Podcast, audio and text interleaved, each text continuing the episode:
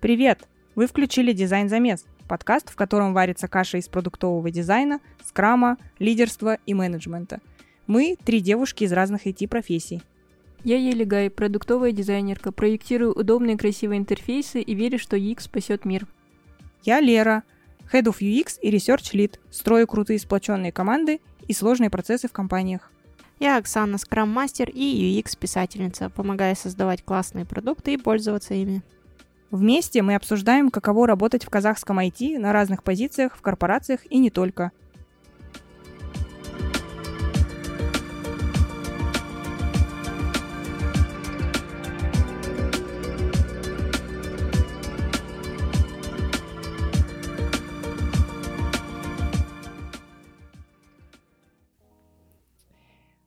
Космос. Последний рубеж. Это путешествие корабля Research Ops. Его новая миссия – исследовать новые голубые океаны, искать инсайты и улучшать клиентские взаимодействия. Смело идти туда, куда не ступала нога продукта, дизайнера или стратега. Миссия нашего корабля исследовательская, а не военная. Мы никогда не нарушаем свои директивы и репортим прямо в research командование, строго соблюдаем дисциплину и, если что, можем принять штурвал у продукта. Мы уважаем всех людей и принимаем чужие точки зрения, не считаем чье-то мнение правильным или неправильным и являемся эмпатами, как бетазоиды. Наш корабль – место, где царит профессионализм и субординация, мир и покой, и уважаются личные границы. Добро пожаловать на борт. Часть первая. Передислокация. Оксана, мне кажется, это мега крутой проект. Не понимаю, почему многим не нравится перевод на Discovery – для исследователей оборудовали целый отдельный корабль с кучей разных лабораторий. Это ведь классно. Да, но, честно говоря, я бы с удовольствием еще поучилась у Спока на Энтерпрайзе. Хотя тут, говорят, тоже много вулканцев будет. Они там что-то свое задумали в бета-квадранте. И для этого оттяпали кусок корабля. Еще выставили там жесткий карантин. Видимо, будут собирать какие-то живые организмы на планетоидах и ставить над ними опыты. Прикольно, я не слышала. Но я думаю, мы все равно пронюхаем, что они там делают. Не могут же они не делиться с коллегами со звездного фото, даже если они крутые из Вулканской академии наук. Ага, твой энтузиазм, я смотрю, не угасает. Ну, конечно, зачем тогда вообще работать? Смотри, мы почти пристыковались к дальнему космосу. Пора посетить знаменитый бар Кварка перед дислокацией. Черт, меня не, у, у меня ни одной полоски латины не осталось после предыдущей высадки. О, пошли выходить пора. Жесть. Мне казалось по рассказам других, что станция намного меньше, чем на самом деле. Один только променад можно обойти только за один день. Оказалось, пару часов всего нужно. Смотри, там магазинчик и ателье того знаменитого кардасианца. Давай зайдем. Ну, на минутку. Пойдем, хватит уже шопиться. Нас ждет капитан Дискавери. Мы, кажется, даже не успеем у Кварка побывать. Хотя я бы хотела отдохнуть после полета со стопкой са саурианского бренди. Всем добро пожаловать на борт Discovery. Как вы уже поняли, корабль наш уникальный во всем звездном флоте. Мы переняли эстафету Enterprise и теперь займемся исследованиями самых скрытых уголков галактики. Начнем, естественно, с бета-квадранта. Кажется, тут сплошные исследователи. Наук. Надеюсь, мы не разобьемся где-нибудь и не замерзнем насмерть за две секунды в открытом космосе из-за нехватки инженеров на борту. Да перестань, вечно ты драматизируешь. Мы очень серьезно подошли к оценке скиллов кандидатов и собрали на Discovery лучших из лучших. В первую очередь мы обращали внимание на личные качества, а только потом на хард-скиллы. Так что команда у нас собралась очень сильная. Прошу прощения, но я думаю, что у большинства на Звездном флоте похожие личные качества – это прописано в нашем уставе, и неподходящих для службы сюда не берут. В чем же отличие тогда? Это правда, не берут. Но на самом деле все не так просто.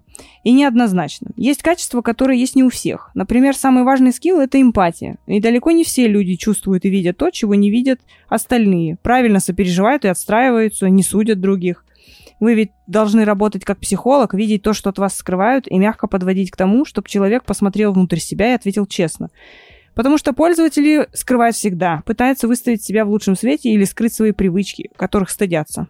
Капитан, а что делать, если респондент ведет себя неожиданно, там, хамит или орет? Ну, в первую очередь, не забывайте, что пользователи все-таки люди, относитесь уважительно и не ведитесь на манипуляции, естественно. Гните процесс исследования, не принимайте ответ «ну, я не знаю», и следите, чтобы они не ушли в демагогичные рассуждения. Вы сейчас думаете, это же фигня, легко, я и так общаюсь с людьми почти каждый день. Но легко понять и относительно, и могу сказать по опыту, это не так. Ой, у меня было такое, я сама совершала такие ошибки, задавала наводящие вопросы, и это, как правило, ни к чему хорошему не приводило. Получались совершенно бессмысленные результаты. Да, на начальном этапе все так делают. Надо еще удерживать продуктов от таких ошибок, если они участвуют на исследовании вместе с вами. Ко всему прочему, мне еще было важно, чтобы у вас уже был широчайший кругозор и насмотренность в разных областях. Это один из важнейших скиллов, и именно он позволяет вытаскивать из людей нужную информацию и настраиваться на их волну, говорить с ними на одном языке и так далее. Я считаю, что вообще важно держать руку на пульсе и быть в курсе, что происходит как минимум в альфа-квадранте – кто-то какие технологии использует и каким образом. Вдруг на какой-то станции сгоревшие варп-катушки уже применили другим способом и сделали из них аппарат по производству синтетолов. Да, спасибо, лейтенант. Еще один важный момент – аналитическое мышление. А мне нужно, чтобы моя команда могла не только собрать кучу крутых данных, но и сделать из них нетривиальные выводы.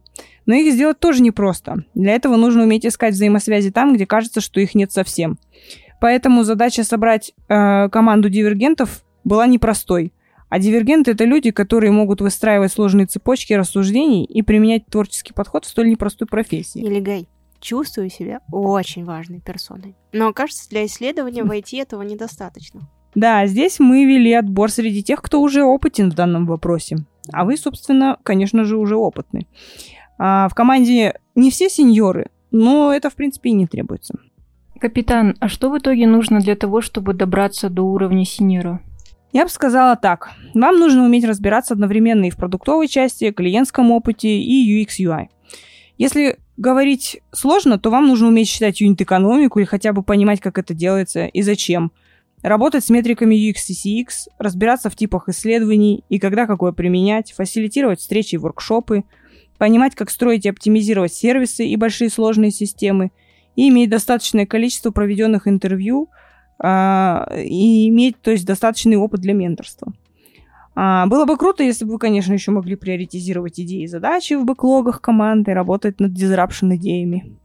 Мне кажется, это звучит как задача продуктовых менеджеров. Как нам не залезть на чужую зону ответственности? Спасибо за вопрос, за такой философский, глубокий и сложный вопрос. Если в agile командах здоровая атмосфера, то это скорее помощь, а не конкуренция, и возможность для продукта делегировать все, что можно, на людей круче себя. Это ведь тоже задача крутого менеджмента – нанимать людей круче нас самих. Звучит в стиле директив Звездного флота. Точно так. А теперь ближе к делу. Нам нужно отстроить еще несколько исследовательских лабораторий, и одну из них для UX-исследований фокус-групп. Для этого я выделяю лейтенанта Илигай и Энсина Оксану. Для остальных я приготовила задание в астрометрической лаборатории. Ее нужно протестировать в действии. Получите указания завтра утром. Капитан, мы никогда не строили лаборатории сами. С чего вообще начинать? И вообще, стоит ли их строить на корабле, когда сейчас такая ситуация, пандемия во всей галактике? Разберетесь с вами же, лейтенант Энсин, не беспокойтесь, бояться вам нечего. Тем более, вам еще нужно сегодня освоиться в новых каютах, так что до завтра уже можете это отложить. Все свободны. Часть вторая. Исследование. Сегодня ваш третий день пребывания на корабле Discovery, и я хотела бы обсудить с вами будущее исследование. Ну, капитан, мы же еще мало что успели сделать. Вы сами поручили нам постройку лаборатории.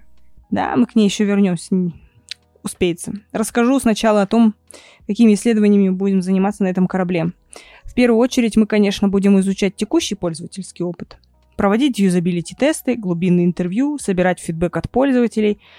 Здесь будем искать точки роста и в существующих продуктах, искать инсайты а, в продукте и уже имеющемся взаимодействии. Наша задача, в общем-то, здесь будет генерировать пошаговые инновации. Насколько я знаю, уже все крупные корабли обзавелись своими лабораториями и проводят исследования не только в текущем пользовательском опыте. Да, все правильно. Мы тоже будем заниматься радикальными так называемыми исследованиями. И они заключаются в том, что помогают найти новые смыслы в продуктах и переосмысливать существующий опыт, предлагать новые решения. Хотелось бы, чтобы мы в один прекрасный день задизраптили какой-нибудь рынок и, навсе- и всегда вообще придерживались парадигмы Design-Driven Innovation. А что делать с сегментацией пользователей по фреймворкам, которые предлагают исследовательские агентства? У многих компаний уже много таких исследований лежит в столе. Зачем им наши варианты сегментации? Дело в том, что мы копаем намного глубже. Например, если сегментировать аудиторию по потребностям GTBD, а не по соцдему, поведению или психотипу, то можно обнаружить, что, казалось бы, разная аудитория ведет себя совершенно одинаково в некоторых контекстах, и цель у них одна. Конечно, GTBD не подходит везде и всем, а, поэтому надо быть осторожнее и пользоваться с умом. Еще мы можем помочь разобраться, какие именно изменения в продукте могут кратно вырастить выручку, например. Еще, мне кажется, мы говорим на языке пользователей, а не канцелярщиной, и от наших исследований не пахнет нафталином. А что такое Design-Driven Innovation? А, инновации, направляемые дизайном, это вообще очень большая тема.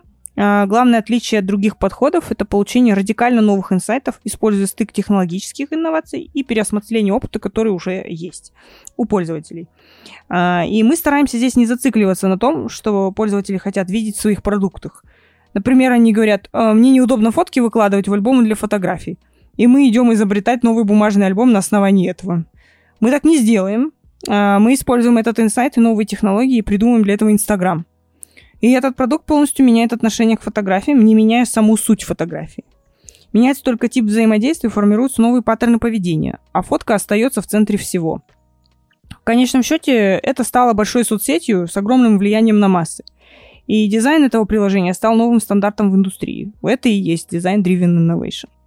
Интересно, получается, только с помощью радикальных исследований можно создать что-то абсолютно новое, а из обычных исследований это достать невозможно? Возможно, но только если у вас соответствующее мышление и развитое бизнесовое чутье. А я на вас надеюсь. Ой, спасибо за веру у нас, конечно. Я думаю, нам пора отправляться составлять план для постройки лаборатории. Да-да, уже пора, удачи, я ведь жду. Часть третья. План постройки. На кухне все время дикая очередь к репликатору. Уже думаю о том, что выбрать себе другую каюту с отдельным репликатором, как у остальных лейтенантов. А я буду приходить к тебе на завтрак. Вон, вижу, там свободный столик. Пошли сядем. Ты знаешь, я уже начала думать над планом лаборатории, и такое ощущение, что нам нам надо будет еще раз посоветоваться с капитаном. Так толком я и не поняла, что нам нужно будет сделать. Мне кажется, что все проще, чем мы думаем. Я думаю, что лаборатория – это в первую очередь любой инструментарий, который позволяет проводить исследования в любых условиях. Я посмотрела, как делают другие, и поняла, что в большинстве случаев на начальном этапе хватит пары штативов, веб-камер, ноутбука и тестовых девайсов на разных платформах. Ну, слушай, я же не просто так усложняю. Нам надо сейчас понять, занимаемся ли мы, занимаем ли мы отдельную каюту на корабле и там сядем, или нам нужно распределиться по залам переговоров со всем этим оборудованием, постоянно ходить его носить. Ну, не знаю, как-то нужно подумать. Второй вариант мне не нравится. Если переговорка будет в общей доступности, о тишине и покое можно вообще забыть. А, да еще очередь из коллег выстроится, и мы вообще никогда не сможем в нее попасть. Так что я за то, чтобы отстроить отдельное помещение под наши нужды и сразу там выставить оборудование и камеры, чтобы не двигать это все каждый раз. Ой, у вас тут интересно. Я тут мимо шла, услышала ваш разговор. Как продвигается лаборатория? Вот как раз обсуждаем, что нам делать. Застряли на помещении, думаем оборудовать отдельную каюту под это дело. Ну и правильно решили. Уже выбрали где? Еще не успели, а есть какие-то моменты, которые нам надо не забыть и учесть. Ну, особо ничего такого сказать не могу, но оно точно должно быть легко доступным. А, максимально близко ко входу и к сортиру, чтобы не приглашать клиента ходить по всему кораблю, и если вдруг кому-то станет плохо во время исследования, можно было быстро выйти. Я еще думала над площадью. Какой величины должна быть комната? Это зависит от типов исследований, которые мы там будем проводить. Ну, раз мы планируем там делать не только юзабилити исследования, но и фокус-группы, где-то на 5-8 человек, оно должно быть достаточно большим, чтобы всех их вместить. И еще надо учитывать, что вам понадобятся две смежные комнаты. Одна для наблюдателей, другая для респондентов и модераторов. Там не должно быть тесно, но и не должно быть слишком много места. Э, слушайте, я волнуюсь за то, как бы люди не чувствовали себя как на допросе. Думаю, что там еще как минимум должно быть пара окон. Да, еще не забудьте про вентиляцию и звукоизоляцию. А, кстати, про план помещения и интерьер уже подумали? Блин, точно. Нам, наверное, тут понадобится помощь, потому что я не сильна в таких вещах. Думаю, что я смогу нарисовать примерный план. А, что нам лучше использовать? Зеркало Гезева или как там его, или пару телевизоров для наблюдения? Если делать зеркало, то его нужно в план, наверное, закладывать. На вашем месте я бы использовала телевизоры. Все-таки из-за зеркала люди всегда понимают, что за ними следят, а так это будет не слишком очевидно. А, но с телеками может потеряться контакт с респондентами у тех, кто наблюдает за исследованиями. А еще позовите дизайнера интерьеров, он вам придумает, как сделать помещение уютным, классным, fancy, чтобы было комфортно всем. Так и сделаем. Сижу как раз об этом думаю. Я все-таки хочу классную мебель, кофемашину, массажное кресло. Угу. Эй, мы же все-таки не для себя ее строим. Массажное кресло обязательно. Решено. Согласовано. Отлично. А что у нас с техникой? О, тут нам точно надо высадиться на ближайшей планете и купить на рынке все недостающее. Список покупок у меня есть, не переживайте. Ура, шопинг. Е. Часть четвертая. Закуп. Вот, сейчас начнется самое интересное. Не забудьте торговаться с Ференги, они жадные как черти. Держите список, мы разделимся. Помечайте, что уже купили, чтобы не купили, мы все одно и то же. Так, читаю список. Микшерный пульт, колонки 4 штуки, камеры наблюдения две штуки, микрофоны. Не понимаю, что для чего нужно. Ну, пульт, как я понимаю, нужен для того, чтобы во время фокус-групп сводить звук э, с нескольких каналов в один поток и еще потом наложить на видео. Все верно? Да, в соседней комнате еще должен компьютер стоять, который еще и стримить должен в реальном времени все, что происходит в лаборатории. О, прикольно. Можно будет не сидеть в лабе самой, а следить откуда угодно. Да. Колонки и микрофоны нужны для настройки внутри двусторонней связи с респондентами. Иногда модератор сидит в соседней комнате, а респонденты предоставлены сами себе. Вам нужно будет сообщать им, что делать, и, например, когда время по заданию вышло.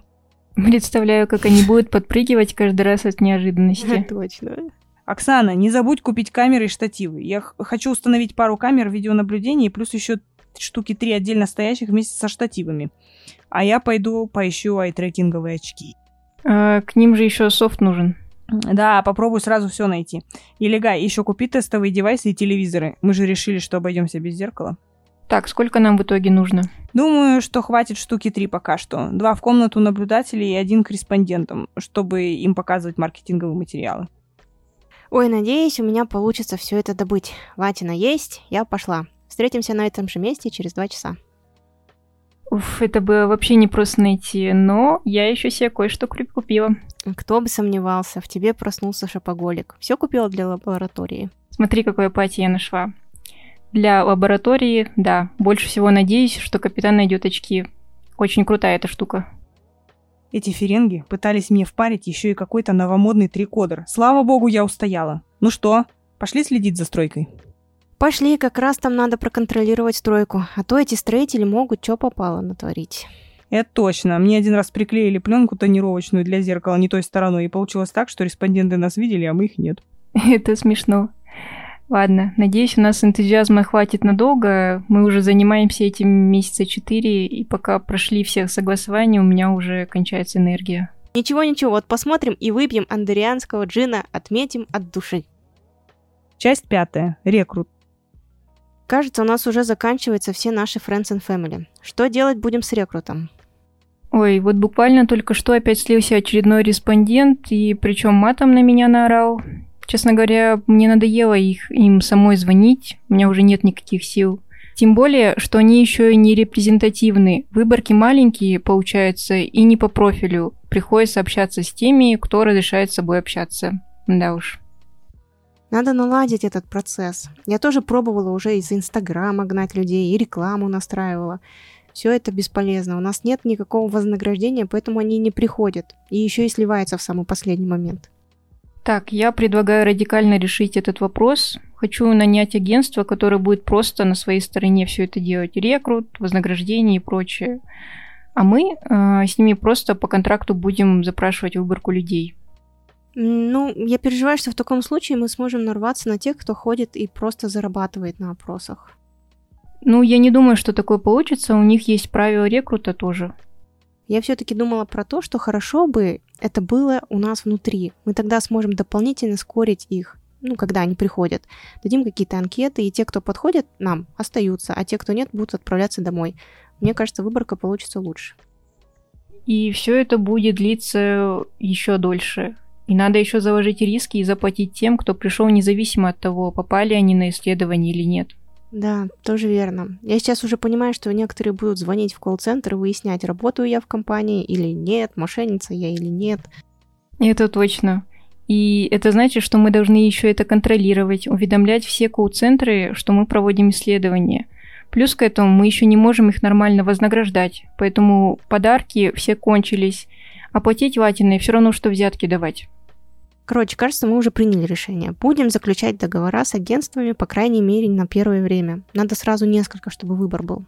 Запрошу тогда у них прайсы. Может, там заложить сразу большой бюджет и заодно прописать мистери шопинг, и что там еще нам понадобится? Точно, кажется, мы эту проблему уже почти решили. Мы крутая команда. Часть пятая. Лонч. Оксана, ты видела, сколько людей пришло на запуск нашей лаборатории? Да, прямо гордость во мне проснулась. Говорят, она одна из самых лучших на кораблях подобного типа. Уху, поздравляю вас с запуском лаборатории исследований. Она получилась отличная. Мы проделали огромную работу. То есть вы. Да, мы уже успели даже провести пару исследований там. Приятно так все, даже выходить не хочется. Да, согласна. Может, по кровавому клингонскому вину жахнем? Нет уж, сама это пойло пей. Надеюсь, твое любимое блюдо не гак. Кстати, вы уже успели пообщаться с вулканцами и трилами? Не зря я их позвала на наш запуск. У них столько интересных инсайтов из Дельта Квадранта. Вы только послушайте. Капитан, а вы не расскажете нам о своих инсайтах и исследованиях? Да, мы с вами уже целый год работаем вообще-то. Заслужили время офигительных историй. Поделитесь результатами каких-нибудь исследований с нами. Хм, ну ладно. Э, как-то было исследование на тему онлайн-продажи стильных ювелирных украшений. И все было окей. И даже продажи у них шли какие-то. Но непонятно было, кто их покупает, эти украшения. Вообще, что пользователей может сподвигнуть купить ювелирку онлайн. Все-таки продукт непростой, и очень важно, чтобы он был качественный и красивый и так далее. А уж как они выбирают это все онлайн, вообще было непонятно. А, и что выяснила я? Что большая часть опрошенных женщин вообще себе украшений никаких не покупает. И никто их им не дарит. Вот что самое обидное. А самая большая аудитория, кто покупал онлайн-украшения, мужчины, которые в этом вообще не разбираются. И берут, что попало, или лезут сразу в Пандору. Это было очень грустно. А, но самая частотная ювелирная покупка – это золото для опашек. Причем это золото никто не выбирает. А, едут на золотой базар, берут первое попавшееся и считают, что подарок уже выбран. Все, готово. Плюс ко всему, страшно стало от того, что, по сути, ювелирка это последний вариант подарка, который люди вообще рассматривают. Причем независимо от цены этой ювелирки и степени близости с тем, кому дарят. Но такими инсайтами вымощена дорога в ад, как вы понимаете. Короче, вывод такой. А, если бренд новый и особо не популярный, Нужно двигаться очень нишево и не пытаться лезть вообще во все сегменты. И точно знать вкусы своей аудитории. На авось не надеяться. Золото для опашек – это очень неожиданно. Будь я опашкой, хотела бы посетить золотой рынок Ференги. Ну, золото для опашек это, конечно, интересно, но я еще слышала, что у вас было несколько пикантных исследований. Я хотела бы подробностей. И откуда вы только все узнаете, господи боже? Ну ладно, да, у меня был Pet Project, я проводила целую серию исследований на тему сексуальности, чтобы сделать сегментацию. Но на самом деле таких Pet Project ов у меня было несколько, но про второй вообще стыдно заикаться.